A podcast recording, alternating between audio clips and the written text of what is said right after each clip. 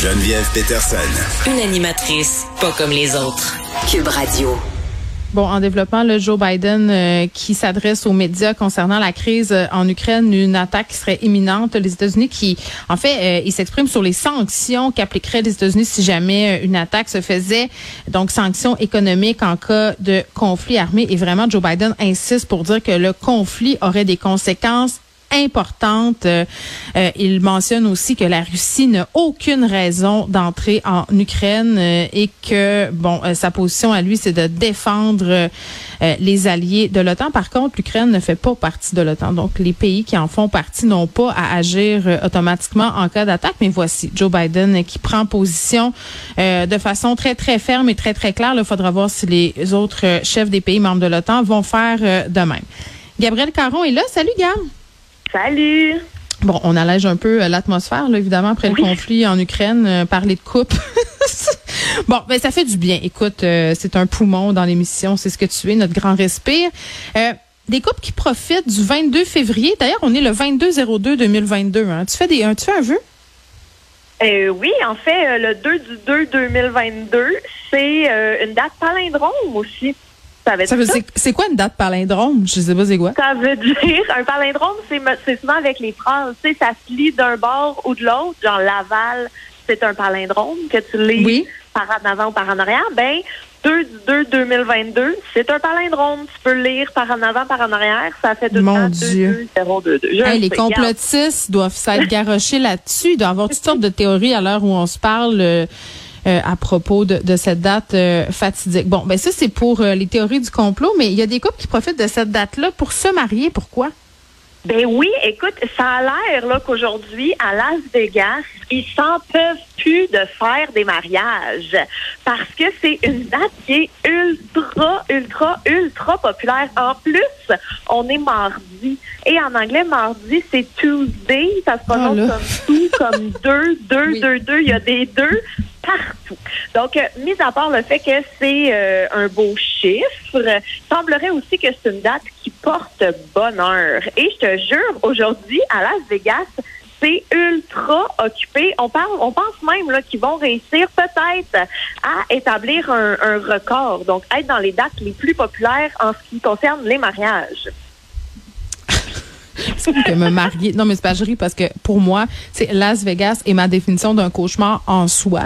C'est tout ce que représente cette ville, j'aille ça. Je suis la personne qui a environ le moins envie d'aller à Las Vegas vivante sur cette terre, je pense. Et là, tu viens de combiner deux des affaires qui m'angoissent le plus, Las Vegas et les mariages. L'idée de me marier à Vegas, là, Gab, c'est ma définition de l'enfer. C'est tout ce que voyons, t'aimerais pas ça, un célébrant déguisé en Elvis? Là? Non. Non, non, moi je, ça m'angoisse. Je trouve ça, je trouve que c'est comme la, les Anglais disent a recipe for disaster là, c'est pas mal ça là, des gens qui vont se marier sous puis qui font annuler leur mariage trois jours plus tard. Je sais pas. Ben là, une, cérémonie expéditive de huit minutes par un Elvis qui va ça, ça me plaît. à l'oreille. ça, ça me plaît. Le côté expéditif, parce que tu sais que moi, euh, j'ai été mariée, oui, bien sûr. Euh, je me suis mariée en haut de Jean Coutu. Je pense que je t'en ai déjà parlé. En haut de Jean oui. Coutu. Euh, pour, euh, je pense que c'était quelque chose comme pour 225 dollars que j'ai retiré au guichet parce que le notaire n'acceptait que des paiements cash. Donc euh, après j'ai vérifié si j'étais mariée pour vrai. Oui. Ben oui, c'est ça, j'allais te demander. Oui, mon jugement, euh, mon jugement de divorce ainsi que ce qui s'ensuit en témoigne que j'étais mariée pour vrai. Mais oui, c'est ça. 225 pièces, une cérémonie de 20 minutes. Ma mère était très fâchée parce qu'elle disait que ça avait pas de bon sens. Elle m'avait acheté un bouquet pour que j'aie l'air, je la cite, pas d'une folle qui se marie sans inviter sa famille. elle avait acheté après des petits fours au Costco pour faire une simili euh, une simili célébration. Oui, parce que nous on avait invité personne. On voulait, euh, c'est ça. C'était après c'était ça notre trip, l'expédit, le côté expéditif. Donc ça a pas pris huit minutes. Mettons que ça en a pris 20. Bon, quand même, quand hein? même. C'est déjà euh, le double de ce qui se passe. Mmh. J'étais allée acheter ma robe sur l'heure du dîner. C'était extraordinaire. Ah. J'ai travaillé, c'était un vendredi, je m'en rappelle. J'ai travaillé le vendredi matin. À 11h30, j'ai dit à mon boss que je m'en allais puis que je rentrais pas l'après-midi pour me marier. Et là, il me regardait, il avait la gueule à terre parce que lui, ça faisait deux ans que sa femme préparait son mariage à grand déploiement. Je voyais dans ses yeux la détresse et l'envie. Mais je comprends. J'aurais beaucoup ri par contre que tu me dises que tu es retourné travailler à une heure. Non, je peux retourner travailler euh, à une heure parce que bon, on a eu un mariage cheap, mais après on a fait un voyage. Euh, on, est parti euh, en France pour deux semaines, mais mais voilà, moi la, partie mariage, la grosse affaire, j'ai jamais compris. Donc c'est ce qui me séduit des mariages à Las Vegas. Le côté, ça doit pas coûter très cher. Tu peux tout louer, hein. Tu peux te déguiser. Ben, c'est ça. Donc, je, peux comprendre l'attrait, mais le petit côté quétaine, même si second degré est très hipster, là, je j'embarque pas là-dedans.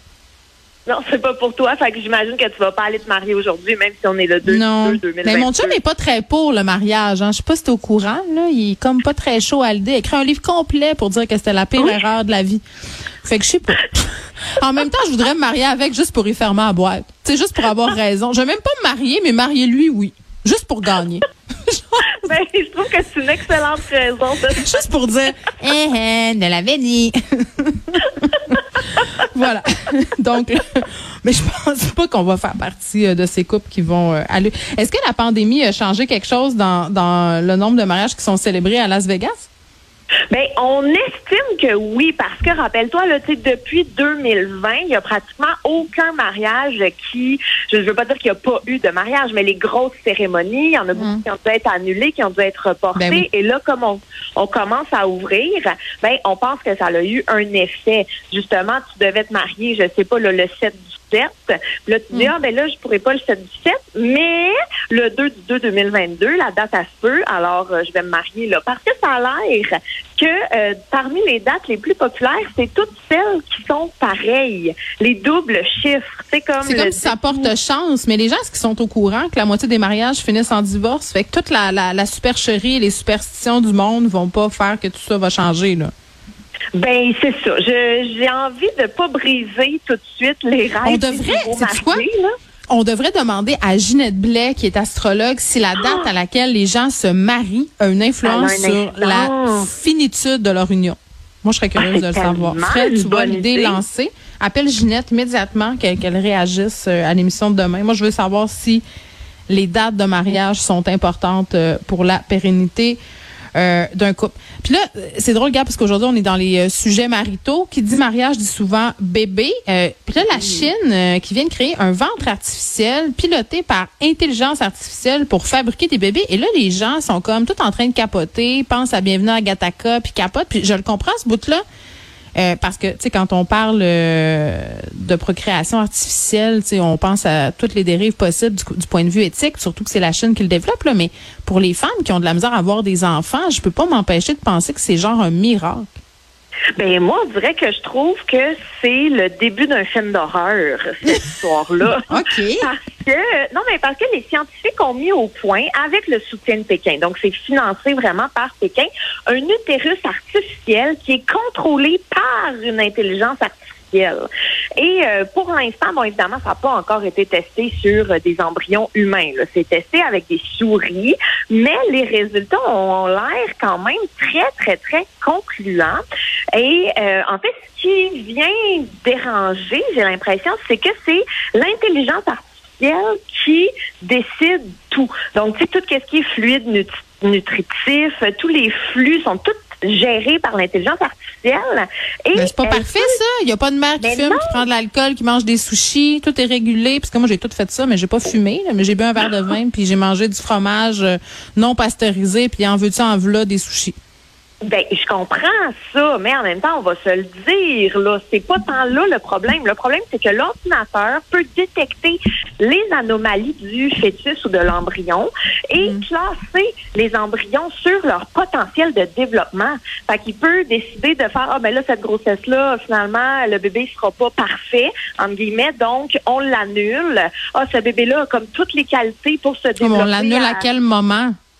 Ben, c'est ça qui est encore tellement ah, ouais. flou, tellement pas déterminé. Puis, ah, on voulait pas une fille, fait qu'on, hein? On voulait pas une fille, fait qu'on la flush. Exact. C'est très, très délicat. Là. Quand on parle justement là, de, de, de, de faux utérus, d'intelligence artificielle, d'embryons, de, clonage et tout, là, on ne mm. sait comme pas où ça. Jouer avec la génétique, là, c'est ça. Regardez des films d'horreur, là, ça commence de même. oui, fausse, euh, fausse utérus, fausse bonne idée. c'est ça la conclusion d'aujourd'hui. Merci, Gab. Bye bye. Salut.